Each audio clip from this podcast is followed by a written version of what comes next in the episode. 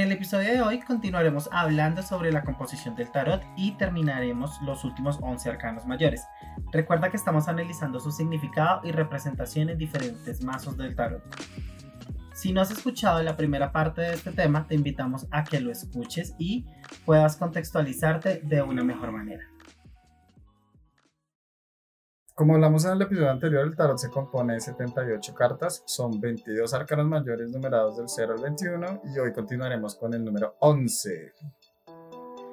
Bueno, entonces el número 11 es la justicia y representa todo lo que tiene que ver con el equilibrio, el cumplimiento de la ley, entonces lo podemos como relacionar mucho con temas de karma, Sí, pero en realidad esto no es que te traiga cosas buenas ni malas. Lo que nos indica esta carta es que se va a hacer justicia de acuerdo a las acciones que hayamos tenido en el pasado o aún así que estemos tomando en el presente y que para el futuro se preparará una cosecha de todo esto. O sea, es como la ley de lo que preparas cosechas.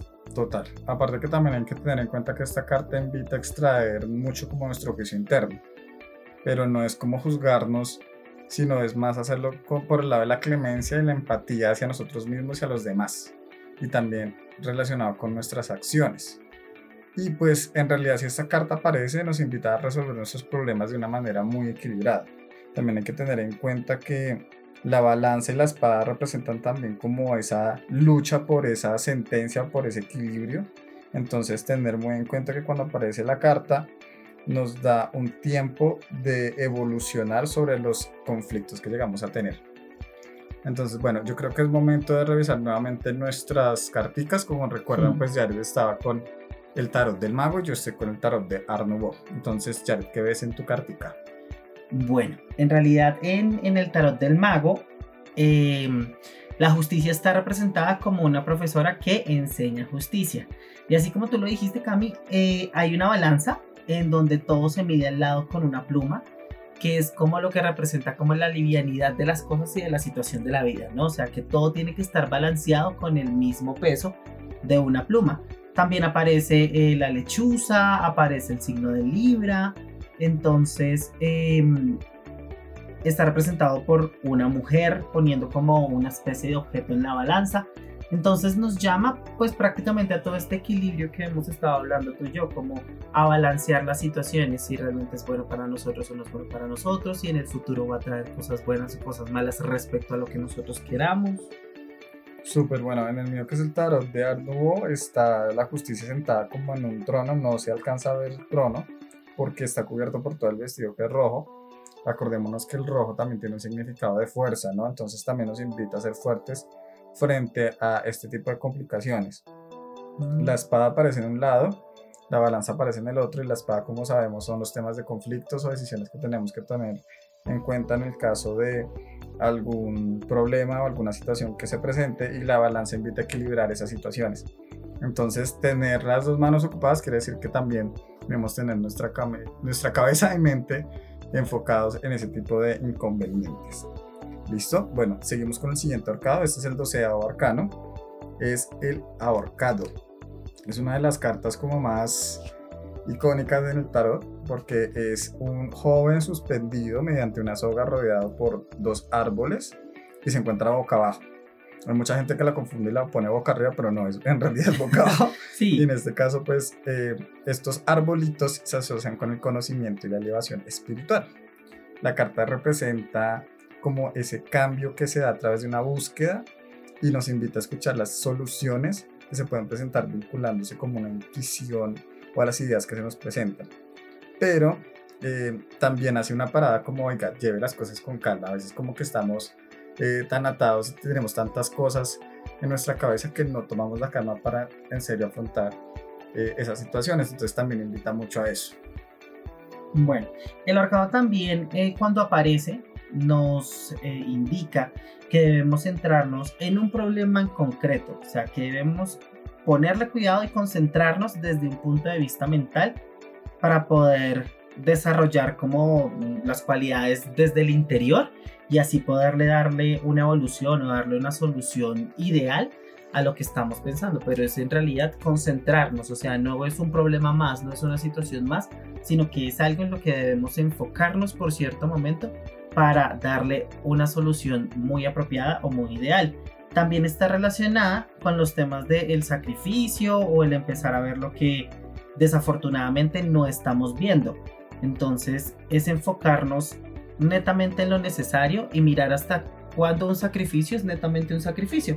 A veces nosotros pensamos que es un sacrificio, pero a futuro vemos que los resultados que se demuestran por esa situación en realidad no se componen de un sacrificio, sino como de una evolución, como lo estábamos hablando. Y, es, y aparte que es una carta que da mucho de qué hablar. Cuando sale, mucha gente se espanta y dice como qué va a pasar, qué me van a sacrificar. Sí, es como muy subjetiva el ojo del consultante. Sí, demasiado igual. Como saben, pues las cartas tienen una interpretación gráfica que obviamente toca respetar, pero también tienen una interpretación psicoemocional que también debemos tener en cuenta. Bueno, acá revisando nuestras carticas, ¿cómo está la carta del colgado en, en el tarot de los magos? Que yo sé que en, el tarot de los magos es como diferente, ¿no? No, es, no está el colgado. No, de hecho, en el tarot de los magos, eh, el colgado en realidad es el profesor de las runas. Entonces, de acuerdo a la descripción gráfica que tú nos dijiste, Cami, no aparece así. Pero hay una singularidad y es que es un hombre ya de avanzada edad que de hecho tiene como un parche en el ojo pero si te das cuenta, en el fondo de la carta aparece un cuadro con la misma imagen de él, pero invertida. Y ese es como el significado que le da eh, el tarot de los magos en el colgado. Además que al ser un profesor de runas, es un profesor muy anciano, con mucha sabiduría, porque acordémonos que las runas son un emblema nórdico o una herramienta nórdica muy, muy, muy, muy antigua, que requiere mucho conocimiento. Y de hecho, analizándolo como en el tema histórico, hace una referencia también a Odín como el dios nórdico que se sacrificó para obtener este conocimiento de las runas. Entonces en realidad también está enfocada en el tarot de los magos como muy a siéntese con calma, aprenda a llevar las cosas, porque yo tuve que sacrificarme para tener este conocimiento. Entonces es como lo que decíamos, refleja como la evolución. Y también se relaciona con el proceso, ¿no? Como que si usted no disfruta el proceso, pues obviamente se va a volver loco y no va a, tener la calma para poder resolverlo y va a seguir atado. Sí. Digamos de cuenta que es como esos juegos de los deditos que uno colocaba los dos dedos, los pulgares y uno se trababa así, intentaba hacer fuerza, es algo parecido, es como esa enseñanza que nos da. Si usted no se calma y no encuentra la tranquilidad, no va a poder resolver a salir de ese negocio. Sí, claro, también va como a la referencia de que independientemente de la situación que estés pasando, hay que disfrutársela, o sea, hay que disfrutar tanto las cosas buenas como las cosas malas, pero con conciencia. Ok, bueno, en mi tarot aparece em, el colgado con una camisa azul y la mitad para abajo, pues es el pantalón rojo. Pues eso nos da como, como ese equilibrio, ¿no? Entre la fuerza y la calma, que el azul también pues, representa la calma.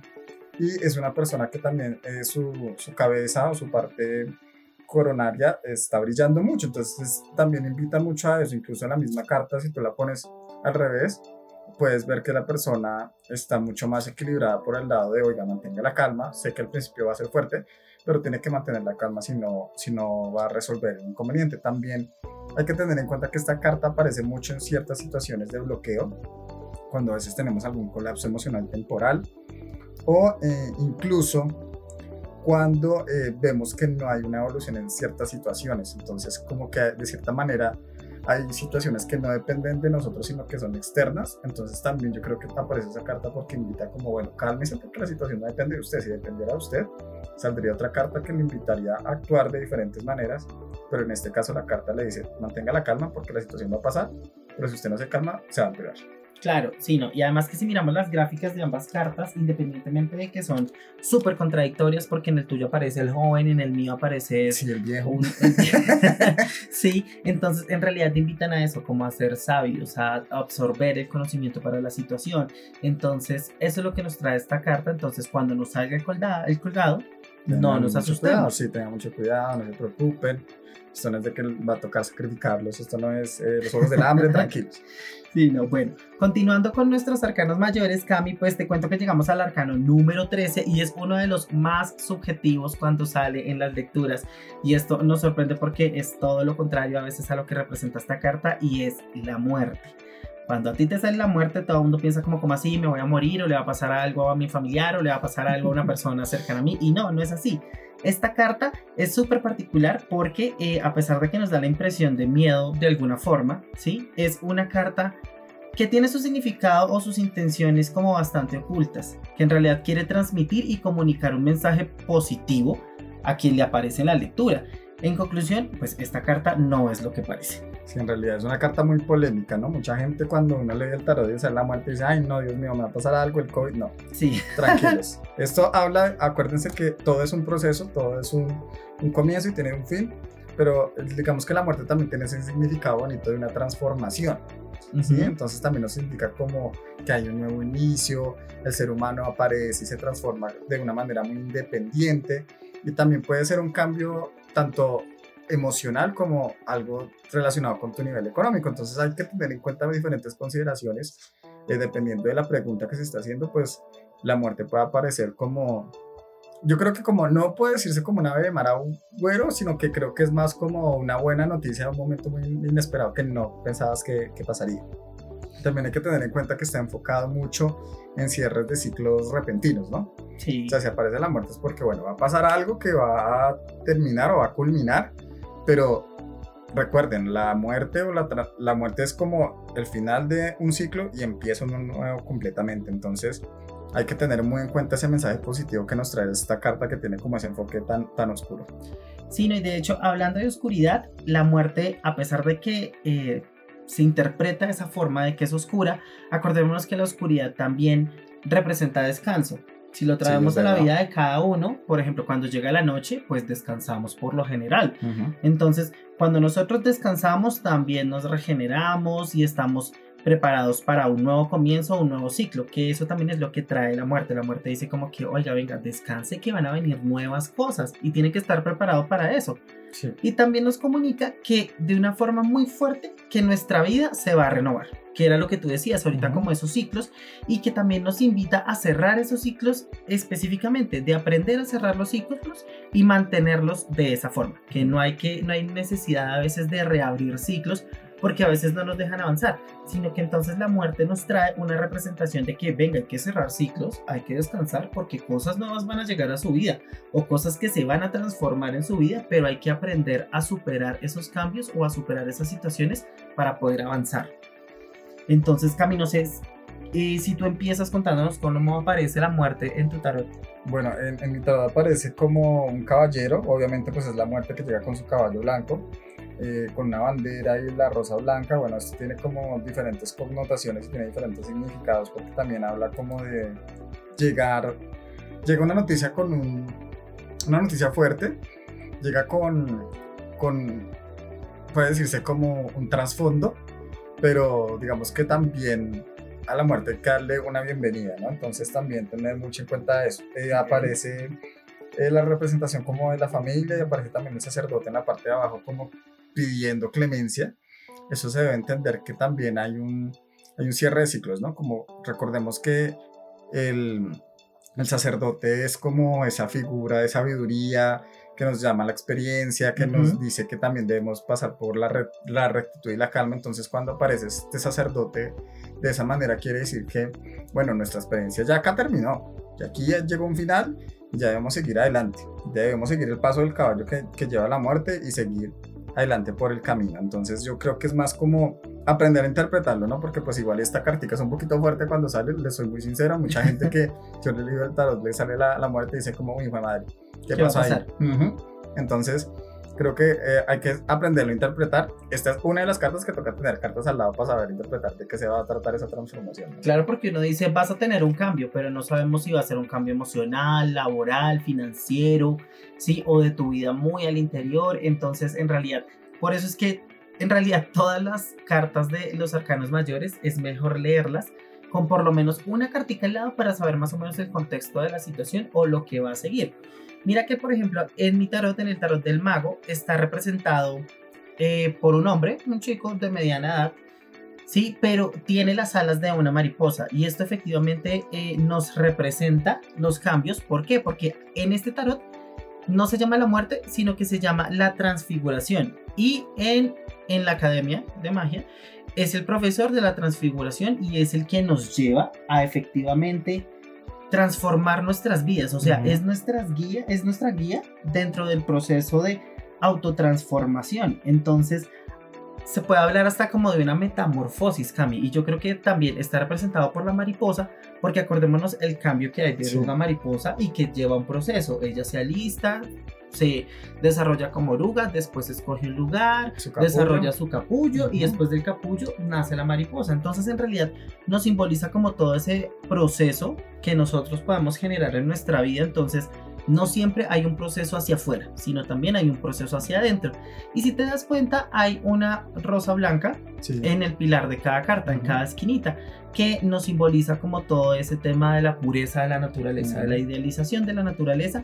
Nos aparecen dos velas y también una calavera, una Caterina, que es como la figura más fuerte en simbología, en representación No, de la pero yo muerte. creo que si la gente lee tu tarot con la muerte, pues no les da tanto miedo como en el mío. Sí, no, no, No, porque es el que- mío no es tan directo en temas de la Pero muerte. igual es igual, lo que hemos dicho. Si está enfocado en la transformación, llevémoslo a la transformación. O sea, los dos están enfocados porque esa es la transfiguración, que es como esa transformación que hace un mago. Y acá en, en el otro tarot es pues la muerte que llega, pero también te, te da un camino y te abre una, una nueva vida y un nuevo espacio. Entonces, tomémoslo como de esa manera, ¿no? Exacto, y es así. Es así. Bueno, continuando, podemos seguir con eh, la carta número 14 y es la templanza. Eh, este arcano es súper particular porque eh, a veces no es fácil leerlo, depende mucho del contexto, pero en general nos invita a aprender y conocer eh, y dominar las diferentes facetas de nuestra personalidad con el fin de evolucionar nuestro propio ser, que es como la guía de varios arcanos mayores, pero alguno está enfocado en ciertas cosas en específicas de nuestra vida. Entonces, aquí esta carta nos está invitando a unificar todas nuestras partes desde el interior y lo exterior, pero sin olvidar nuestro instinto, la razón, todo el tema de lo consciente y lo inconsciente, que ya hemos hablado de eso y pues hay otras carticas que más adelante lo vamos a profundizar más. Bueno, también tener en cuenta que esta carta maneja mucho el equilibrio, ¿no? Sí. el equilibrio que hay que vivir en el momento que llega la felicidad. ¿Y por qué debo equilibrarlo? Pues porque me va a permitir elevar mi alma y mi espíritu, digamos que a otro nivel. También es una carta que representa mucha dualidad y eh, representa energía espiritual que fluye un montón. La carta, para mí esta es la- una de mis cartas favoritas de, de los arcanos mayores, porque representa como esa mezcla del agua y la tierra que ustedes, como saben, el agua es que las cosas fluyen y la tierra es cuando en realidad pues nos acercamos a lo terrenal, pero que de cierta manera sabemos qué es lo que estamos pisando. Entonces es una carta muy bonita que combina también como ese equilibrio que debemos tener todos los seres humanos en la tierra. Bueno, es, es importante porque es una carta que también nos llama al balance, pero más que hacer el balance, a coger todo ese balance que hemos hecho y miremos para dónde lo enfocamos. O sea, para dónde enfocamos la energía sin dejar nuestro ideal y sin dejar de ser conscientes, sin dejar nuestro instinto. O sea, es como el resumen de cuando uno está tomando la decisión y es debo ir por tal lado Sí, o debo hacer como- tal cosa. Tener como ese enfoque positivo a hacer las cosas que pues, en realidad estamos preguntando. Si sale la carta de la templanza, pues obviamente invita a eso. Equilibremos nuestra situación desde lo emocional hasta lo que tengamos que hacer, cualquier acción que debamos realizar. Sí, bueno, ya pasando a nuestros tarots, en el tarot del mago, eh, aquí no se llama la templanza, sino que es eh, el alquimista. Y un alquimista que es, pues un alquimista es el que empieza a jugar con las pociones. Y efectivamente, eh, en el tarot, eh, aquí se representa como el profesor de la alquimia. Entonces está representado por un señor jugando con las pociones, combinándolas, pero eh, no deja de representarse en la parte exterior como del lugar en donde está, como nubes oscuras y truenos, con pues él tiene una mirada como analítica, tiene como dos pociones en la mano combinándolas, entonces nos genera como todo este balance de la dualidad, de que a pesar de que afuera hay problemas, debemos de mantener la calma en lo que estamos haciendo y en para dónde vamos. Esa es como la representación de, de la templanza, o en este caso el alquimista, en este tarot. ¿Qué Bueno, dice el tuyo, Camilo? El mío es como una especie de ángel porque pues tiene toda su figura con un vestido blanco, tiene dos copas de oro de las cuales también fluye en agua, digamos que esa puede ser la transfiguración de, de las copas a el alquimista que nos estabas hablando, también tiene un par de alas, pero estas alas son significativas porque tienen la mezcla entre azul y pues el rojo fuego, que también Mm. tiene como ese significado de, oiga, hay que aprender a mezclar la calma y, y la fuerza porque eso me va a permitir equilibrar mucho las situaciones. Y también nos habla, pues tiene como un sendero desde el sol hasta como un pozo o un lago donde ella mete sus pies. Ese significado está muy relacionado con, listo, yo vengo desde de una experiencia donde tengo mi felicidad y he recorrido un camino, pero de cierta manera tengo que arriesgarme a, tomar otros caminos. ¿Qué pasa? ¿Qué pasa cuando salgo de esa zona de confort? Entonces también invita mucho a eso. Entonces es equilibremos nuestra situación porque de cierta manera hay, hay una armonía alrededor mío, pero debo tener en cuenta también todo lo que o lo que he recorrido, lo que he construido para llegar acá, ¿no? Vemos que también puede llegar a invitar ese tipo de situaciones. Claro, además que no olvidemos que los arcanos mayores nos reflejan como el camino de la vida o de una situación del ser humano, ¿no? Entonces, también ahí vamos como avanzando, ustedes también pueden hacer las conexiones de cómo cada cartica se va conectando como con el paso a paso de la vida del ser humano. Bueno, vamos a seguir con nuestro siguiente arcano, que ese es otro de los polémicos. sí. Oye, este capítulo es puro polémico porque, Dios mío. Bueno, seguimos con el arcano que es el diablo, es el arcano número 15 y está escrito como el más temido del tarot. Obviamente, pues por la imagen que tiene del diablo, pues para mucha gente significa que el diablo es brujería. Y em, hay que, tener, total, que es malo y que atrae también como la carta de la muerte, ¿sí? que trae, atrae todo lo malo. Total. Entonces hay que tener en cuenta que esta carta em, es una percepción y una relación con los cierres de ciclos muy abruptos, como el caso de nuestra cartica de la muerte, el diablo tiene una connotación totalmente diferente porque esta carta no representa la maldad en realidad, sino el miedo y la ira y los actos violentos que hemos tenido en nuestra vida o también puede ser como los temas relacionados con tentación o con las adicciones que algunas veces podemos llegar a tener en nuestra experiencia como seres humanos. Claro, y es que aquí hay que hacer un punto eh, súper aclaratorio respecto a este tema de las adicciones, porque mucha gente piensa que una adicción es o me voy por el camino de las drogas o del alcohol o de cosas no, como banales y no, en realidad eh, una adicción puede ser que por ejemplo estés pegado 24/7 a tu celular, estás adicto al celular, ¿sí? O que eres un workaholic, eres adicto al trabajo también. Entonces es como revisar efectivamente todas nuestras acciones, nuestro día a día y a qué le estamos metiendo fuerza, que no queremos decir que se despeguen de eso y que sea malo, no, sino que en realidad generar, tratar de hacer un balance, porque aunque no todo es malo, este arcano también nos invita a aceptar nuestras limitaciones y a conocernos a nosotros mismos y sobre todo a comprender que en algunos momentos podemos encontrar literalmente eh, toda esa atadura a una perspectiva que está limitada o que estamos viviendo según las expectativas de otro. Entonces, en resumen, cuando aparece esta carta nos hace caer en cuenta que le estamos dando mucha importancia a nuestros miedos o a cosas que en realidad no nos generan eh, como un beneficio positivo para nuestra vida. Entonces, em, hay que tener mucho cuidado de las situaciones que no nos resultan saludables para nuestro día a día y para, nuestro, para nuestra psiquis, para nuestro comportamiento, para nuestro relacionamiento. Acuérdense que también las adicciones no van totalmente ligados a lo físico, sino también a lo emocional, ¿no? A veces podemos ser adictos a gente tóxica que nos maltrata emocionalmente, eso pasa. Sí. O, o también podemos eh, tener una conexión muy fuerte con alguna energía negativa que nos esté afectando. Claro, y que no estamos hablando solamente de, de personas en un tema emocional, sentimental, comprometido, sino que también a personas que podemos considerar amigos, pero que en realidad no, no son así. Es verdad. Sí, existen como. Ustedes saben que hay mucha gente que se le considera como un vampiro energético cuando. sí, yo ¿Sí? creo en eso, creo fielmente en eso. Porque hay gente que te absorbe, hay gente que absorbe tu energía vital y tú puedes ser una persona que es muy próspera y puede tener mucha fortuna y puede traer cosas muy buenas, pero si llegas a relacionarte con este tipo de personas, ellos lo que te van a robar es esa esencia de, las cosas buenas que llegan y tú nunca las vas a poder ver, porque ellos se van a alimentar de, eso.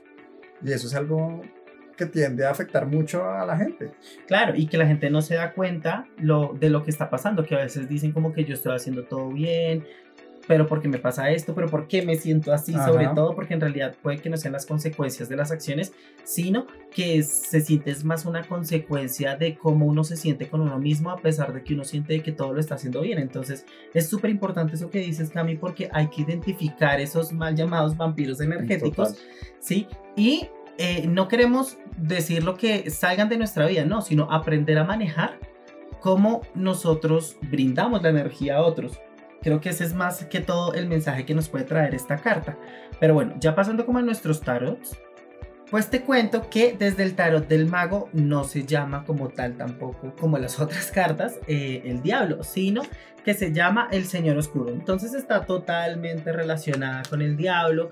Sí, cuando yo la leí la primera vez me acordé fue de Harry Potter, el señor oscuro, sí.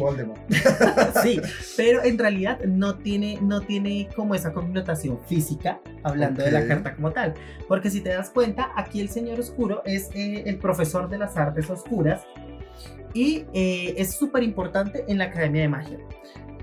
Ya te cuento por qué. Primero vamos a hablar de lo físico. Y si te das cuenta, es otro hombre de mediana edad. En realidad, si tú lo ves, uno le calcula como unos 35 años. Sí, yo creo. Aunque tiene como cara de 40, sino que se sabe arreglar. Pero entonces, eh, en la cúspide de su cabeza, contra una, una pared, está el pentagrama al revés, que es un símbolo súper señalativo en temas de el inframundo, el diablo y demás, entonces que trae como toda esta energía. Sí, pero aparte de esto, tiene una túnica roja que señala toda esa energía fuerte que tú nos estabas diciendo antes en las otras cartas. Y en sus eh, manos tiene dos sapos encadenados. Y acordémonos que los sapos han sido la consecuencia en muchos cuentos de niños como el castigo. Entonces también refleja como el castigo de esto. Pero a lo que voy es que este profesor de magia oscura, de artes oscuras, es súper importante porque es quien le enseña a los estudiantes de la academia a conocer las artes oscuras, pero con el motivo de que no se queden ahí, sino que sepan que pueden ser peligrosas y que hay que saberlas manejar para seguir el camino de un mago. Se podría decir que es como la persona que tiene como esa conexión con la oscuridad, pero sabe hasta qué punto llegar.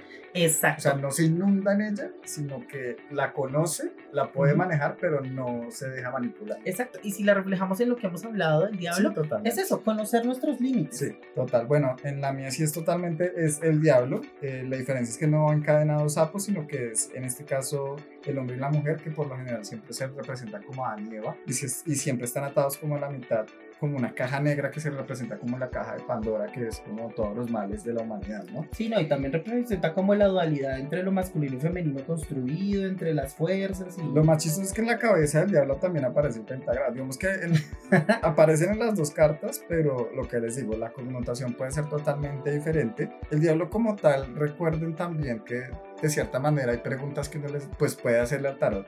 Hay una de estas que es que si alguna vez le han hecho una brujería, y pues hay que tener en cuenta que cuando aparece el diablo en, este tipo de preguntas, pues toca tener cuidado, toca mirar qué es lo que está pasando, porque también los seres humanos somos esponjas de energía y nosotros también podemos estar absorbiendo una energía negativa que no nos conviene. Exacto. Entonces, digamos que puede también llegar a ser eso. Bueno, para continuar, seguimos con el arcano número 16, que es el arcano de la torre, yo sí he tenido muchos problemas con este arcano y yo sí necesito de tu ayuda, Jared, para que me expliques qué, qué es esta carta, porque Jared sabe mucho más acerca de la torre que yo. Obviamente yo tengo mi conocimiento, pero Jared se ha especializado mucho más en esta carta. Entonces, porfa, cuéntanos de qué se trata el arcano número 16. Bueno, esa historia de que yo conozco más la torre puede ser muy, muy como muy específica. no, no, no, no, pero en realidad eh, la torre es una carta muy bonita, a mí me parece muy bonita y, y pues en realidad es que a mí en muchas lecturas me ha parecido me, eh, la torre porque puede significar muchas cosas, es, es, es, una carta que en realidad sí necesita muchas cartas de su lado para poder encontrarle la interpretación y el esfuerzo que tiene que ser y, y es porque eh, la torre aparece como específicamente una torre quebrándose en dos por un rayo. ¿sí? Entonces cuando la gente la ve puede simbolizar mucho en temas de problemas o en temas de que algo malo me va a pasar también. Y además porque después de esto eh, se muestran dos personas como cayéndose de la torre, pero como aceptando su caída, no luchando como por sobrevivir, sino como aceptando eso. Entonces también como que nos puede representar como unos cambios muy cruciales en la vida y eh, cuando aparece en una lectura, se puede representar como en un momento muy cercano de la vida del, del, consultante. No quiere decir que sea malo, sino que genera esos cambios, pero cambios que nos van a romper de cierta forma, sea emocionalmente, o sea físicamente, o sea como en el imaginario de algo que teníamos. Entonces, en realidad se puede ver mucho de una forma dramática, negativa y hasta inevitable. Pero lo que nos sugiere es que estemos pendientes de cada situación pues igual yo, yo entiendo muy bien esta carta como, hagan de cuenta como un huevo que cuando se rompe pues sale su yema, sale su contenido y en realidad esta carta también representa eso. Si lo relacionamos con nuestro ser interior, pues al romperse es romper nuestro ser en dos partes y nos genera esa necesidad de sacar las cosas a la luz. Entonces también puede ser como esa explosión emocional que se ajusta mucho a algunas metas que podríamos llegar a tener en nuestro futuro. Y pues en realidad pues es una carta que toca también aprenderla a interpretar. Yo soy medio experto en esta carta, no voy a decir que soy mega experto. Y esta carta para yo poderla entender, debo en realidad también tener unas 3, 4 cartas al lado. Yo siempre le pido a la persona que lance, sí, una línea de cartas y hagan para poder entenderlas, porque si no, no va a quedar en esa carta, digamos, durante mucho tiempo en la lectura, pero en realidad es una carta que invita también a ese tema de, de aceptar las cosas que llegan, ¿no? De, de dar una buena cara, porque pues finalmente, ¿qué podemos hacer? Nosotros no podemos manejar todas las situaciones. Claro, y ahorita que tú dices ese tema, en realidad me recuerda mucho una, una, una carta de arcanos menores que vamos a ver, y es como... Eh, disfrutar las victorias o alegrías, pero también aceptar las derrotas. Entonces, cuando veamos los arcanos menores, se van a cortar de esto, porque en realidad esta torre también significa esto. O sea, en resumen, la torre nos puede representar la presencia de conflictos internos o internos que podemos estar viviendo o que van a venir y que debemos estar vigilantes. La torre no solamente está representada por una torre que se cae, no. La torre también está representada como un faro y acordémonos que los faros en la antigüedad eran los que le daban la luz a los barcos para que no se estrellaran, para que no encallaran, entonces también nos sirven de guía. Entonces por eso decimos que la torre se debe saber interpretar en una lectura porque puede representar muchas cosas pero eh, a veces puede generar como ese cierto malestar, como ese, esos cambios emocionales en metas, como tú lo decías, Cami. Y en realidad esta carta en una lanzada sugerimos que esté acompañada y que claramente tengamos la situación que queremos interpretar muy claramente porque esta torre va a ser fundamental dentro de la lectura. Entonces, si quieres, continuamos y cuéntame cómo aparece la torre en tu tarot. Bueno, la mía, por lo general, la torre en, en tarot de Rider, pues aparece la torre repartida en dos con, con dicen que es el, el emperador y la emperatriz que son los que están cayendo. Claro, ¿y sabes por qué? Porque es también se representaba, eh, los que conocen de Biblia, de historias bíblicas, representaba la Torre de Babel. Y la Torre de Babel fue la que se construyó como por eh, no creencia, sino porque un rey quería alcanzar el cielo y hacerle creer a su pueblo que Dios no existía. Entonces Dios en consecuencia de eso tumbó la torre de Babel con sus poderes y dicen que de ahí salió toda la generación de los idiomas en el mundo, porque para que ellos no se volvieran a comunicar, Dios le dio el habla a cada persona de forma diferente. Pues, bueno, también podría llegar a tener ese, significado, ¿no? Que a veces sentimos que estamos en la cima, pero en realidad necesitamos un sacudón para darnos cuenta que en realidad no estamos, que necesitamos despertarnos de nuestra realidad, que a veces es algo que creamos mucho en nuestra mente y bueno, puede llegar también a tener ese significado. En realidad aquí, bueno, aparece la torre totalmente en llamas eh, dos personas cayendo que parece un príncipe y una princesa, no es, la emperatriz ni, el emperador porque no tienen la misma vestimenta. Y hay algo representativo que es una corona en la parte de arriba gigante, eh, ladeada, entonces también puede tener esa representación, ¿no? Que a veces como que estamos en la cima, pero necesitamos como ser conscientes. Ser conscientes acerca de los obstáculos que también nos da la vida, porque estas son cosas que llegan en cualquier momento. Sí, además, como lo decíamos, puede ser un cambio dramático, posiblemente negativo e inevitable. O sea, puede ser que todo vaya bien y que tú sientas que todo vaya bien, pero pum, llegó un conflicto y frenó muchas cosas. Eso es una torre, puede ser.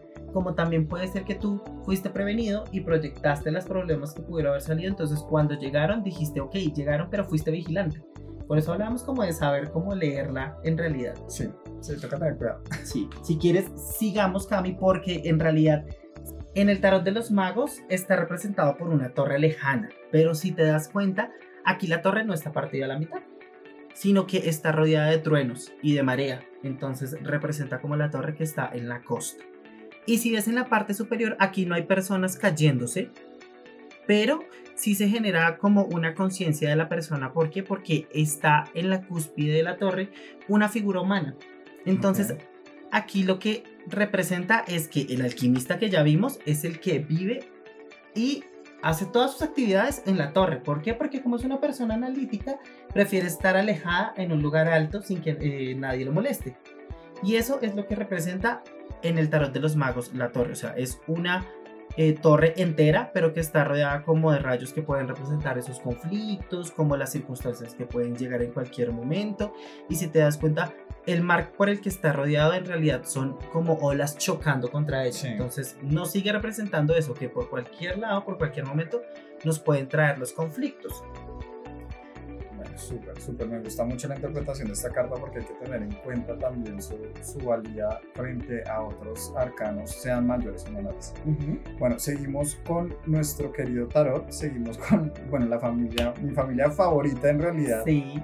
que es la familia planetaria. Esta familia consta de tres arcanos que son los siguientes que vamos a hablar. Y la primera es la estrella. La estrella es uno de los arcanos más representativos, como ese arcano que representa esos cuerpos celestes, como el universo, pero que también están muy aferrados a la Tierra, ¿no? Desde hace mucho tiempo el ser humano descubrió que las estrellas existían y de cierta manera si nos retomamos en la historia, digamos en los cuentos de El Niño Dios y Jerusalén, la estrella de Belén era una guía, ¿sí? Entonces también hay que tener en cuenta que las estrellas como tal son una guía de mucha fe, de mucha esperanza que debemos tener y que a veces la perdemos, ¿sí? A veces perdemos esa esperanza por el simple hecho de estar viviendo nuestro día a día. Entonces hay que tener en cuenta que esta carta invita a eso, ¿no? A, a tener como esa reconexión con la esperanza que perdemos, pero de cierta manera también reflejar mucho la bondad que representa siempre la veo como que depende de las cartas que la acompañen, porque el significado puede variar, puede ser de forma positiva o de forma negativa. Como tú lo decías, puede indicarnos que te sientes en contacto con la energía del universo y que ves el futuro con esperanza, o sea que todas las posibilidades están alineadas contigo, sí, pero también de forma negativa nos puede indicar que hemos perdido esa esperanza que tú nos decías, que perdimos en algún punto del proceso como el motivante o lo que nos llevaba hacer eh, como llegar a un tema, una meta en específico y que debemos conectarnos de una manera mucho más consciente con nuestra parte espiritual. Y además que sobre todo por lo que tú nos decías, que es como la guía en los astros. Entonces, siempre es pensar de que así como una estrella puede iluminar muchos años y que siempre está ahí, también debemos proyectarnos de esa forma. No, y que de cierta manera, pues es que la esperanza hace parte de nuestro ciclo de vida, ¿no? Nosotros, voy a dar un ejemplo, una persona que en este momento está aplicando algún trabajo, pues tiene que tener la esperanza de que el trabajo se le dé. Sí. Y por X o Y motivo usted no puede perder esa fe que tenga, porque igual eso hace parte de nuestro ciclo de vida, eso hace parte de, de nuestra espiritualidad y nos permite también reflexionar en ciertos momentos de nuestra vida. También hay que tener en cuenta que la carta de la estrella también representa esa, esa esperanza, pero también representa ese equilibrio de poder generar claridad eh, frente a diferentes situaciones que nos llegan a pasar. Entonces, em, si llega a salir esta cartica, obviamente usted tiene que tener la fe y la convicción de que puede que tenga mucha esperanza en su vida y que le dicen no la pierda, o puede que ya la haya perdido. Ok, sí, también nos invita como a no pierdas el foco, ¿no? No pierdas como ese motivo espiritual, como eso intangible a lo que quieres llegar o lo que te motiva, que es precisamente tú, digamos, por ejemplo, en ese ejemplo de tener un nuevo trabajo, o sea, no pierdas la esperanza de que te van a llamar para que efectivamente te van a contratar. Es como esa energía intangible que a veces materializamos. Aunque también se puede relacionar con la, con la gente que no tiene mucho esa conexión espiritual. Voy a dar un ejemplo. Conexión espiritual no es que usted se la pase leyendo el tarot como nosotros, no.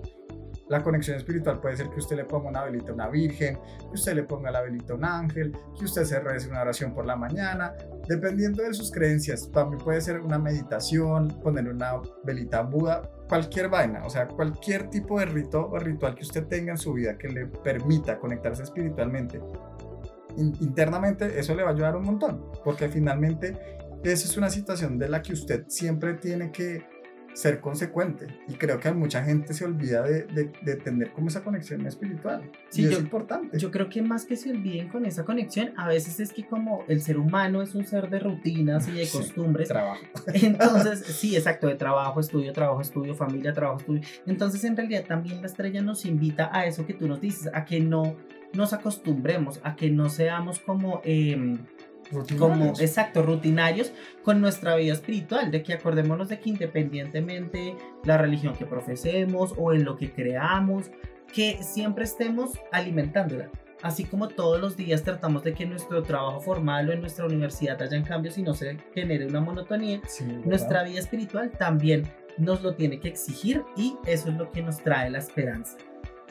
Pero bueno, muéstrame cómo aparece la esperanza en tu tarot. Bueno, pues la esperanza se representa por la estrella.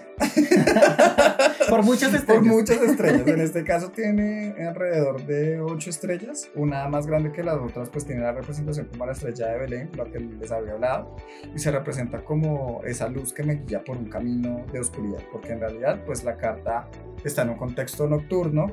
También representa, en la parte de atrás tengo una pirámide, si no me equivoco y recordemos que las pirámides estaban muy alineadas a las estrellas y a los planetas, ¿no? Como conocemos en algunas historias egipcias, eh, las pirámides estaban muy alineadas a las constelaciones y también daban una guía y daban una conexión con lo espiritual, como lo que habíamos hablado. Eh, hay una mujer también agachada con dos, eh, ¿cómo se le puede decir esto? Como vasijas. Sí. Dos vasijas de, que, de donde salen agua y esta agua alimenta un pozo. Recordemos que el agua tiene una representación muy fuerte en el tarot que se relaciona mucho con fluir, con dejar fluir las cosas y está representado con el agua que está muy ligado como a esa parte emocional.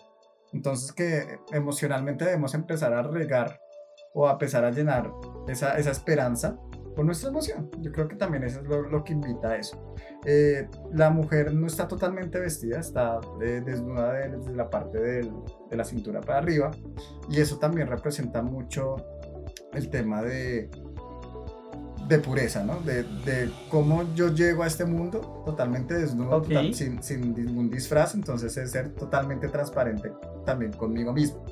Entonces es una carta muy bonita que también se conecta mucho con la naturaleza. Para mí es una de mis cartas favoritas. Sí, hablamos como mucho de la introspección, ¿no? Total. Sí, a mí lo que me genera la curiosidad de tu carta, Cami, es que mientras que una vasija está alimentando el pozo, la otra está regando en la tierra como tratando de esforzarse a que el agua llegue al pozo. Sí, se podría dar una, una, connotación también como de alimentar la tierra, ¿no? Exacto, como de ese trabajo esforzado que tenemos que hacer a veces para no perder esa esperanza que hemos hablado. Es verdad. Sí. En el tarot de los magos, eh, la estrella, aquí sí habla de la estrella, aquí no cambia el nombre, pero a comparación de tu carta, aquí no está rodeada de naturaleza. En la tuya sí, en la mía no.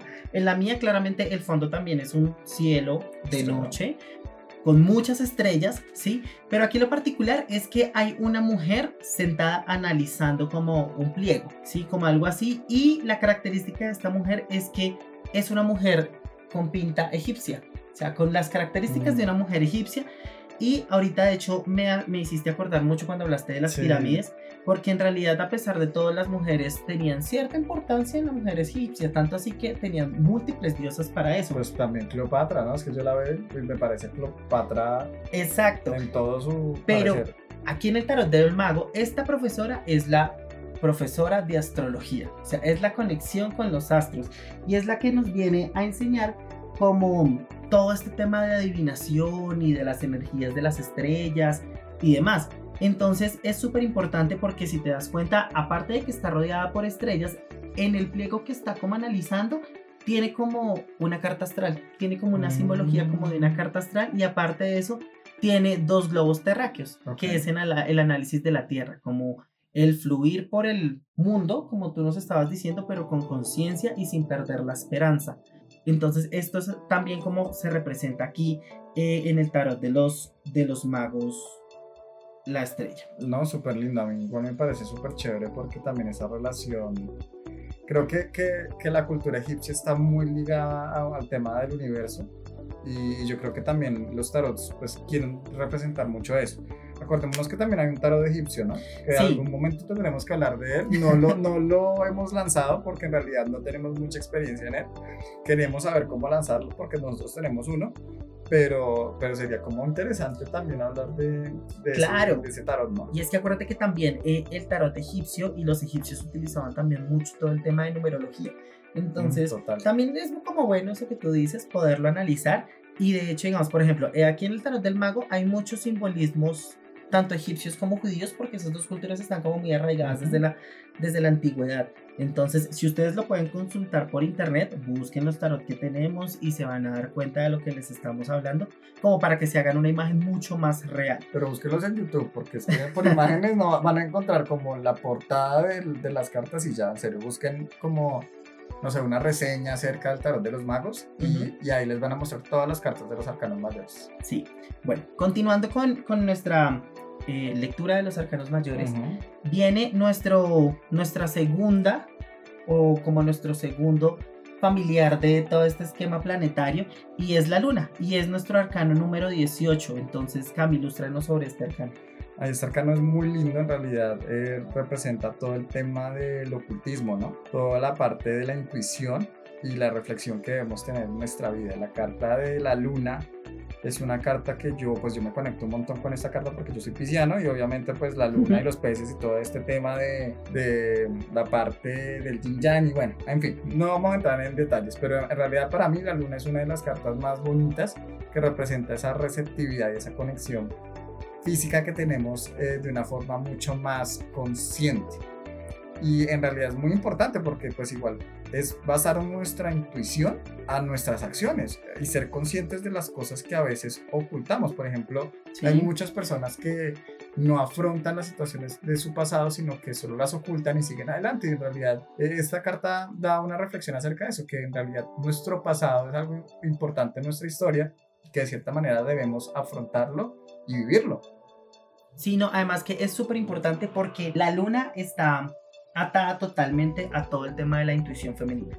Entonces también nos indica a explorar esa intuición, a desarrollarla, a saberla manejar.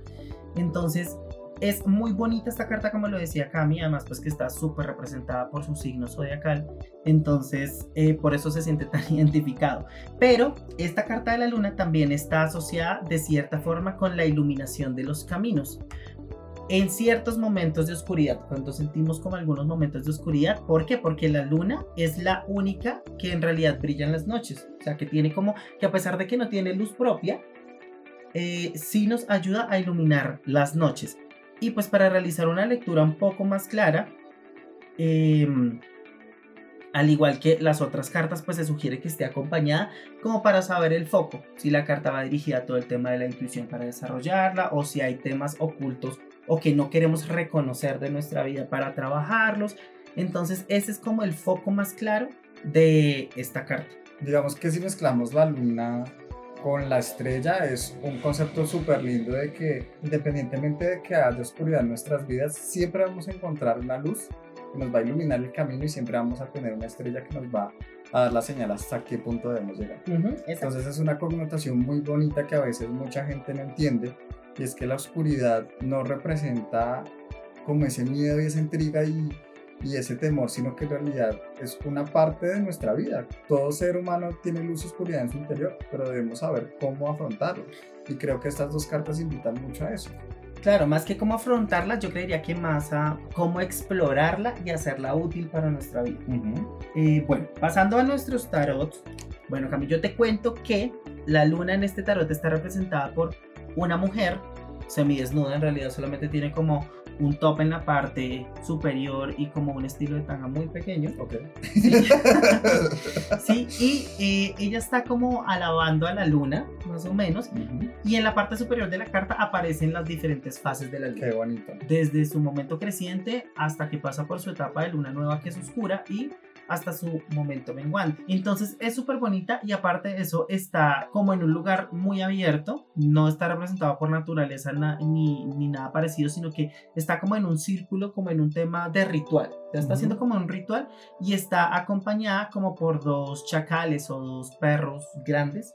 Entonces también representa como todo ese poderío y de lealtad y demás. Acordémonos que cuando analizamos los espíritus de los animales, que más adelante de pronto les vamos a contar sobre eso, cuando hablamos del perro, hablamos es como de toda esa energía de lealtad, de bondad, de humildad. Entonces, también representa eso en esta carta, de que todas estas cosas ocultas las tenemos que analizar desde ese foco.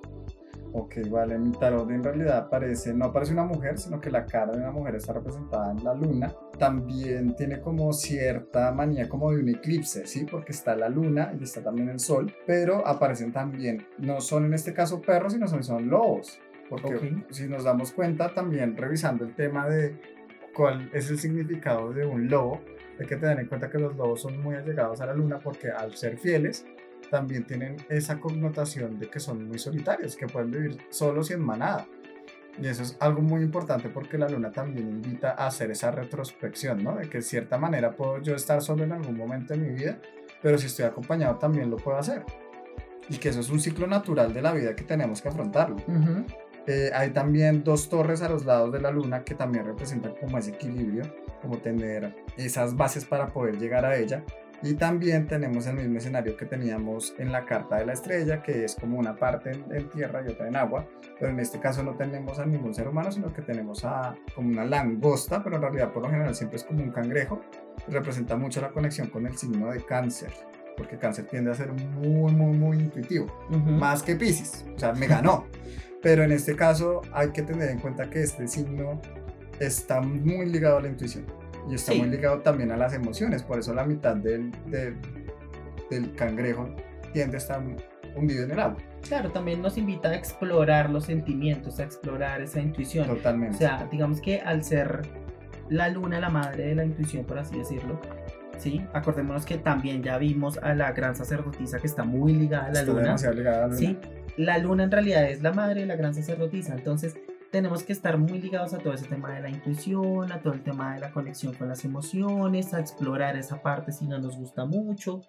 Entonces, eso es como lo que nos llama la luna. Súper. Bueno, ya nuestro último miembro de la familia de las cartas planetarias del tarot, este es el arcano número 19 y es el sol.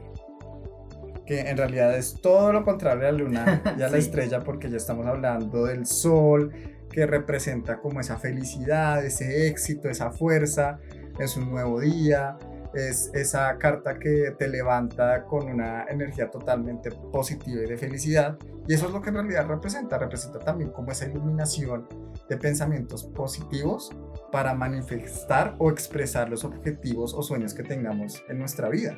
Es muy bonita esta carta en realidad sí, Cami, en realidad es súper bonita y, lo que tú dices, en cambio de las estrellas y de la luna, pues aquí se muestra como todo muy alegre, ¿no? Como muy bonito. Y la simbología de la familia planetaria, pues que tiene ciertas diferencias. Entonces, en este momento cuando vemos las tres cartas juntas, en realidad la estrella es la que nos ofrece toda la inspiración y como los inicios, como la guía que tenemos que empezar a poner en ciertas situaciones. La luna es la que nos invita a analizar nuestros sentimientos o pensamientos ocultos y así poder explotarlos junto con la intuición.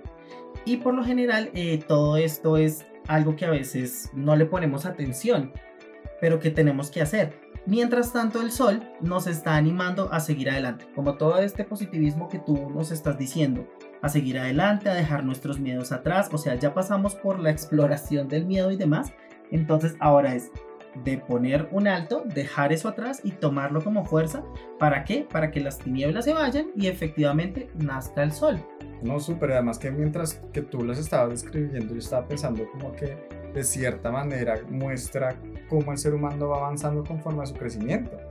O sea, es como crecer, aceptarme y proyectarme como para tener esta vida tranquila, que es la que yo quiero, y poder ser parte de un universo consciente. O sea, es como, mire, aquí tengo estos maestros, voy a hacer paso por paso y son los que me van a ayudar a permitirme eso, a permitir ese crecimiento y esa aceptación que mucha gente a veces le hace falta, mucha gente no es consciente de que debe tenerla. Por eso para nosotros es muy importante que este podcast lo tomemos como esa guía espiritual que a veces mucha gente no, no le toma en serio y en realidad nos hace falta. O que no la tiene en cuenta.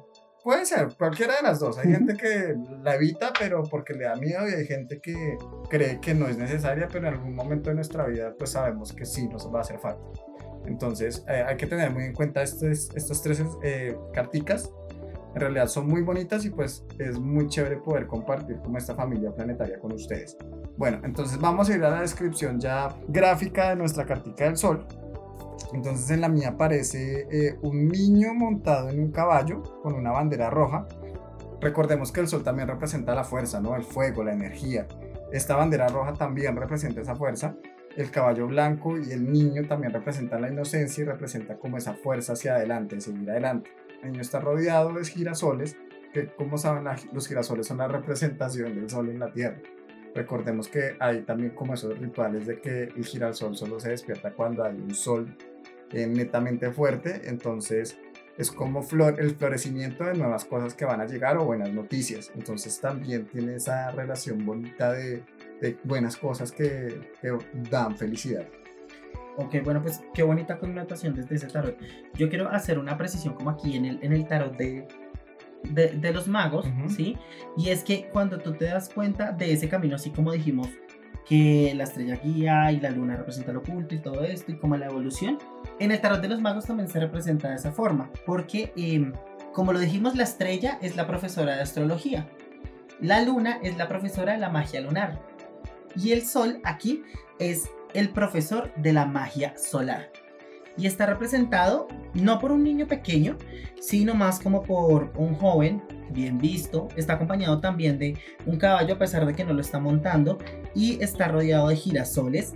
Pero si te das cuenta, también tiene como en sus manos algo muy parecido como a la rueda de la fortuna. Es muy similar, entonces acordémonos que también el sol a pesar de que trae la felicidad, la felicidad no es permanente. Entonces también nos manda a decir como que, oiga, no busque la felicidad en permanencia, sino que busquen momentos felices que son de los que se compone la felicidad. Aquí está compuesta como de esta forma y en realidad en el tarot de los magos representa de que él hace sus clases en el exterior porque en el exterior es donde ilumina y se llena de energía. Súper, bueno, listo. Entonces sigamos con nuestras carticas. Ya nos faltan solo dos arcanos. Ya vamos a terminar por fin los, los arcanos mayores, Dios mío. Yo creo que ustedes cuando estaban escuchando la parte 1 decían, pero esta gente sí habla, Dios mío, ¿cómo hace?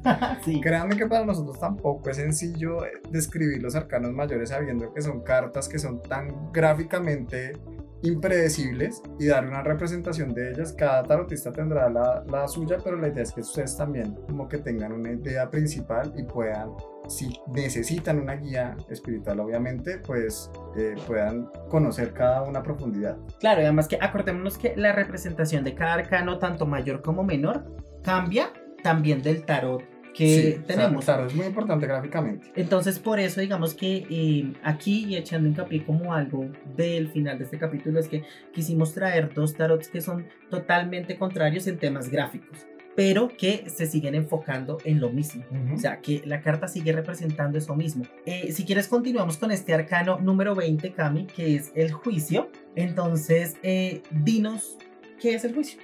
Bueno, el juicio del arcano número 20 es el que asemeja también mucho a la carta de los amantes. Muy, mucha gente puede llegar a confundirla en realidad porque es muy parecida, pero la diferencia es que el juicio está representado por un ángel que trae consigo noticias y se relaciona mucho como con el tema de receptividad de esas noticias, ¿sí?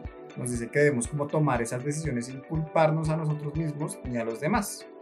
Oye, qué bonito ese mensaje de no culparnos a nosotros mismos ni a los demás. Acordémonos que eh, la carta del juicio efectivamente es como el momento crucial de tomar las decisiones, pero acordémonos que a veces hay que ser un poco egoístas con nosotros mismos y que a veces esas decisiones que tomamos no es por culpa de nosotros porque las tenemos que tomar ni por lo que hayan hecho los demás. En realidad debemos ser conscientes de que es el camino que nosotros escogemos, entonces no nos debemos culpar ni a los que nos rodean, porque en realidad hemos construido todo un camino, ya estamos llegando a la línea final de los arcanos mayores que representan como la evolución del ser. Y entonces esta carta del juicio nos dice que hay que hacer hincapié en eso, de que no nos debemos sentir culpables. Entonces es importante tener en cuenta que aparte de todo esto, también nos está invitando a trabajar mucho en deshacernos de las viejas actitudes que no han resultado ser beneficiosas para nuestra vida. O sea, va muy atado con lo que hablábamos hace rato de mirar qué no es beneficioso para nuestra salud, si lo que pensamos va a ser bueno o no va a ser malo. Entonces, si tenemos alguna decisión que debemos afrontar, lo mejor es tratar de darle la solución sin, perder de vista el camino que ya hemos trazado en nuestra vida o en una situación y sobre todo de la experiencia que tenemos por el recorrido que ya hemos hecho y los logros que hemos tenido. Acordémonos que esta carta se da después del sol, o sea, después de las alegrías, de las felicidades, pero nos dice, oiga, venga, analice bien la cosa porque no todo es felicidad. Se tienen que seguir tomando decisiones, usted ya tiene un recorrido, ya tiene la experiencia, entonces siga tomando las decisiones, pero con todo eso que ha tenido. Va a seguir teniendo momentos difíciles, pero no olvide que también va a tener momentos felices. Y yo pienso que también va muy ligado al tema de que, bueno, aquí a veces como que tomamos una decisión que a mucha gente no le puede llegar a gustar, pero es una decisión que nos, que nos en realidad nos conviene. Y, y eso es lo que en realidad debemos pensar nosotros cuando tomamos esa decisión. Que digamos que, no sé, en algún momento tomamos una decisión que puede llegar a afectar a un amigo, pero la decisión no la tomamos por afectarlo a él, sino porque en realidad quiero tomar esa decisión porque creo que es lo correcto para mí. Claro, y mira que ahí tocas algo muy importante y es que yo siempre he tenido un dicho, no sé cuántas veces me lo has escuchado decir, pero yo siempre he dicho que las decisiones no son buenas ni malas, sino que lo bueno o lo malo son las consecuencias o los cambios que traigan esa decisión. ¿Por qué? Porque siempre cuando tomamos una decisión, sea impulsiva o sea consciente y con todo en la cabeza, en realidad es una decisión. Ya, solamente es una decisión. Lo que viene para, de ahí para adelante es lo que tenemos que afrontar. Así sean todas esas, esas alegrías o los buenos productos que queríamos y demás. Pero también hay que afrontar los cambios que no son tan positivos. Entonces, no sé, por ejemplo, cuando aceptas un cargo en una empresa y te llenas de trabajo y entonces te tienes que alejar un poco de tu familia y, o un poco de tus amigos. Eso es un cambio muy bueno para ti porque te puede traer beneficios eh, laborales, financieros, pero pues vas a dejar de compartir un poco. Entonces, en realidad la decisión que tomaste no fue buena ni mala, sino que fue una decisión que necesitabas tomar, pero que las consecuencias de eso es lo que representa los beneficios y las cosas que no son tan beneficiosas y tenemos que acostumbrarnos a que toda decisión que tomemos puede traer ambas cosas. Y eso es lo que nos representa el juicio desde mi perspectiva. También representa mucho el tema del estoicismo. No sé si mucha gente conozca la terminología, pero dice que nosotros no podemos controlar eh, las situaciones o las decisiones que mucha gente toma, pero lo que sí podemos controlar es nuestra actitud frente a esa decisión que se tomó. Entonces invita también a eso, ¿no? Invita a que de cierta manera pueden que hayan cosas que no, nos, no podemos controlar, pero lo que sí podemos controlar es la actitud con la que enfrentamos las situaciones. Y es más eso, no, no se culpen de las decisiones que tomen, sea buena o mala o regular, es una decisión que se tomó independientemente si haya sido egoísta o no. Pero todo en esta vida es decisiones y si las decisiones se toman es por alguna razón. Exacto. Bueno, continuando con nuestros tarots, Cami, entonces si quieres no, pues dale tú, dale tú, porque ya, yo ya empecé el anterior, entonces. bueno, eh, aquí el juicio está representado por em, como una jueza, porque en el tarot de los magos es el juez de los exámenes finales. O sea, es como, venga, usted ya estudió, usted ya hizo todo, ahora venga y haga el examen final para ver cómo le va. Y está representada de esa forma, si te das cuenta, hay una profesora en el medio, em, como de cuatro estudiantes en cada lado.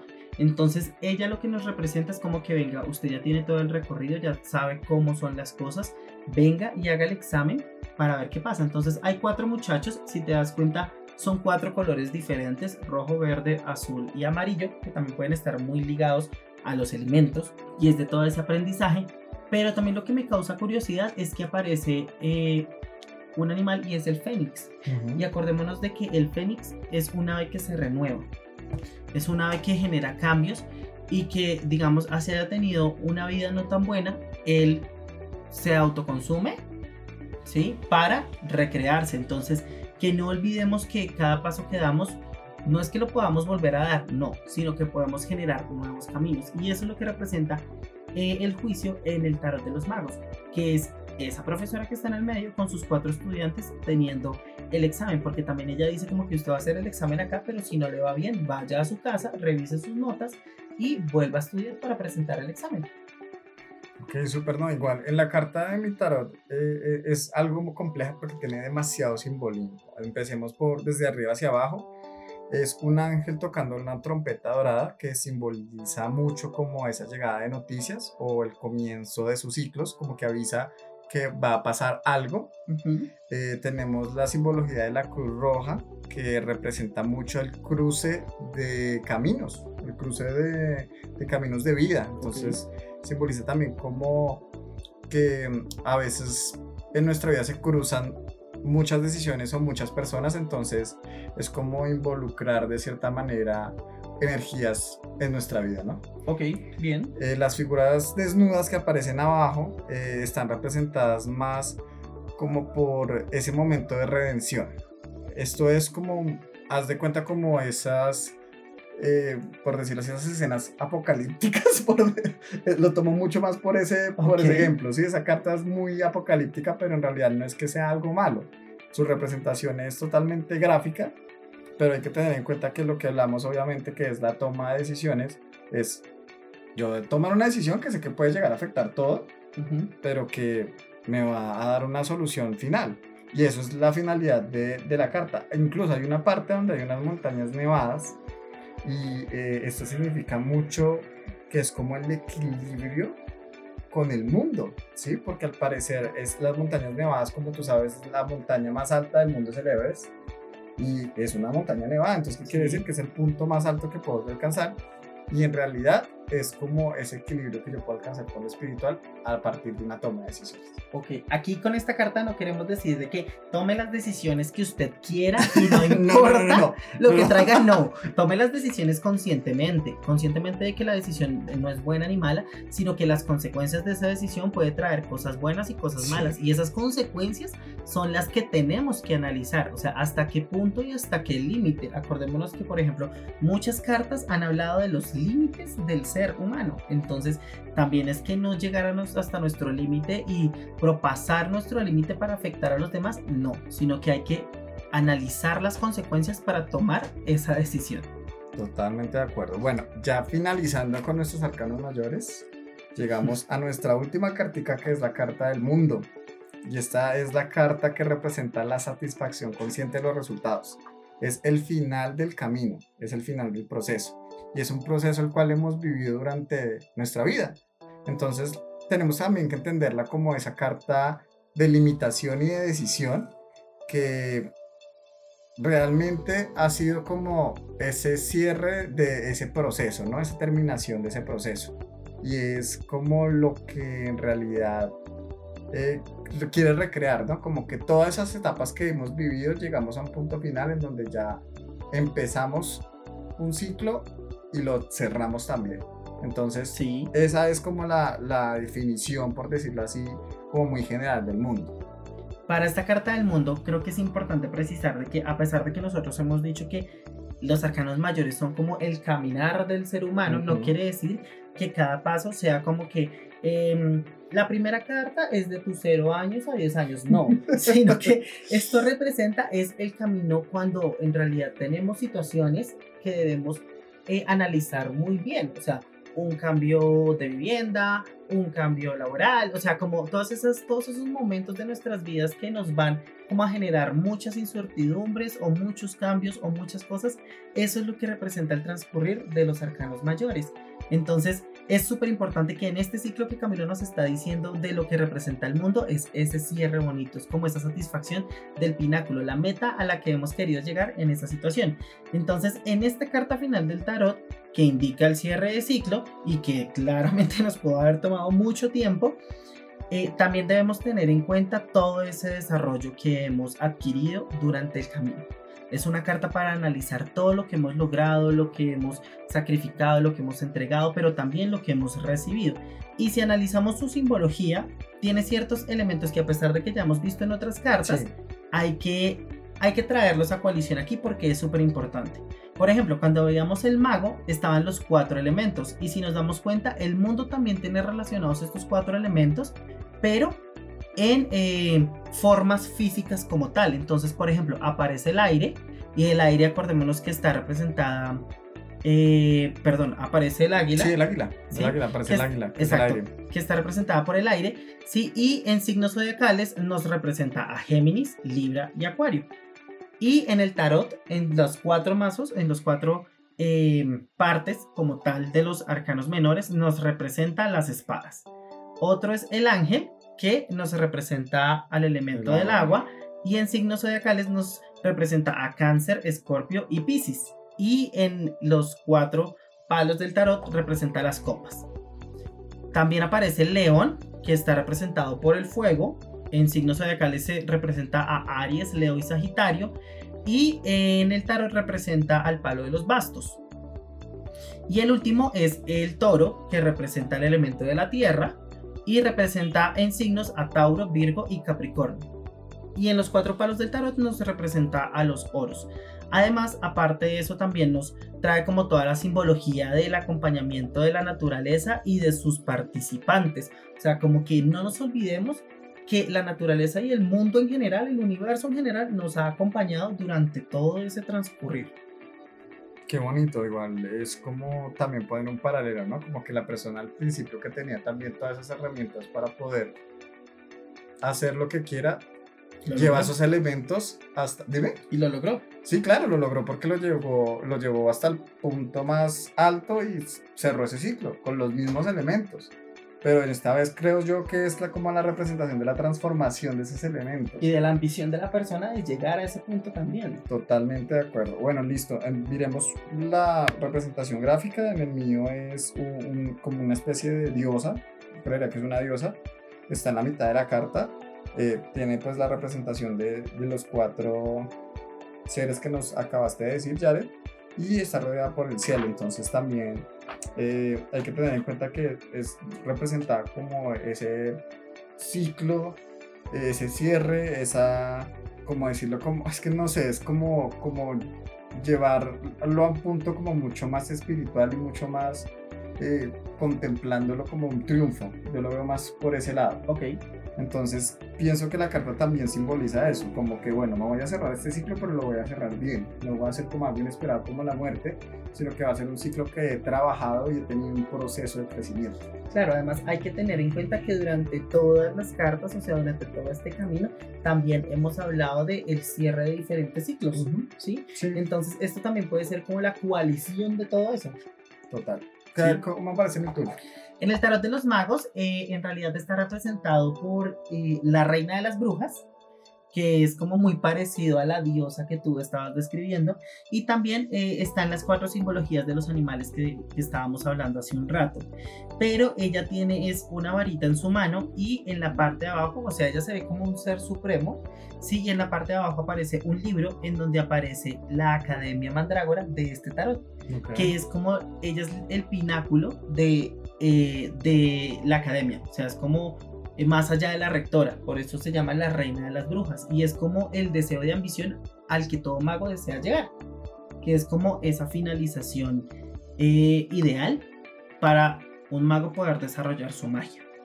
Bueno, ya, yo creo que ha sido súper chévere esta charla de los arcanos mayores. En serio que ha sido súper enriquecedora porque igual también a nosotros nos ayuda un poco para poder estudiarlos. Entonces, pues en realidad agradecemos mucho por acompañarnos en este análisis que hicimos. Y pues nada, recordarles que el miau astral tiene como enfoque quitar los estigmas que tenemos sobre el tarot. Porque estas cartas, como saben, nos ayudan a muchas personas en nuestro proceso espiritual y es una herramienta o- guía para ciertos momentos de nuestra vida. Sí, Cami, también es importante recalcar que para nosotros es eh, muy importante que ustedes como escuchas entiendan el significado de cada carta y que puedan comprender que su análisis y desarrollo viene del enfoque de cada uno de los artistas que lo han creado o que los han ilustrado. Súper, además que bueno, recordemos como lo habíamos dicho en el capítulo anterior, que los miedos se nutren de la ignorancia. Que si conocemos la herramienta que vamos a usar, pues obviamente vamos a poder conectarnos mucho más fácil y va a ser mucho más consciente la conexión con, con esta herramienta que es el tarot. Entonces vamos a poder entender cuál es la mejor manera de actuar frente a las situaciones que la vida pues nos depara. Gracias por escucharnos. Si crees que algo de lo que escuchaste hoy podría interesar o ayudar a alguien para empezar su camino astral, Nos puedes compartir, comentar o solo enviarnos un mensaje directo en nuestra cuenta de Instagram arroba miau-piso astral. También te invitamos a que cada lunes te conectes a la lectura semanal de tarot en nuestro podcast Lecturas Gatunas. Esto fue todo por hoy. Te esperamos el siguiente miércoles. Recuerda que la magia de los gatos siempre nos acompaña. Desde tiempos ancestrales como guías espirituales.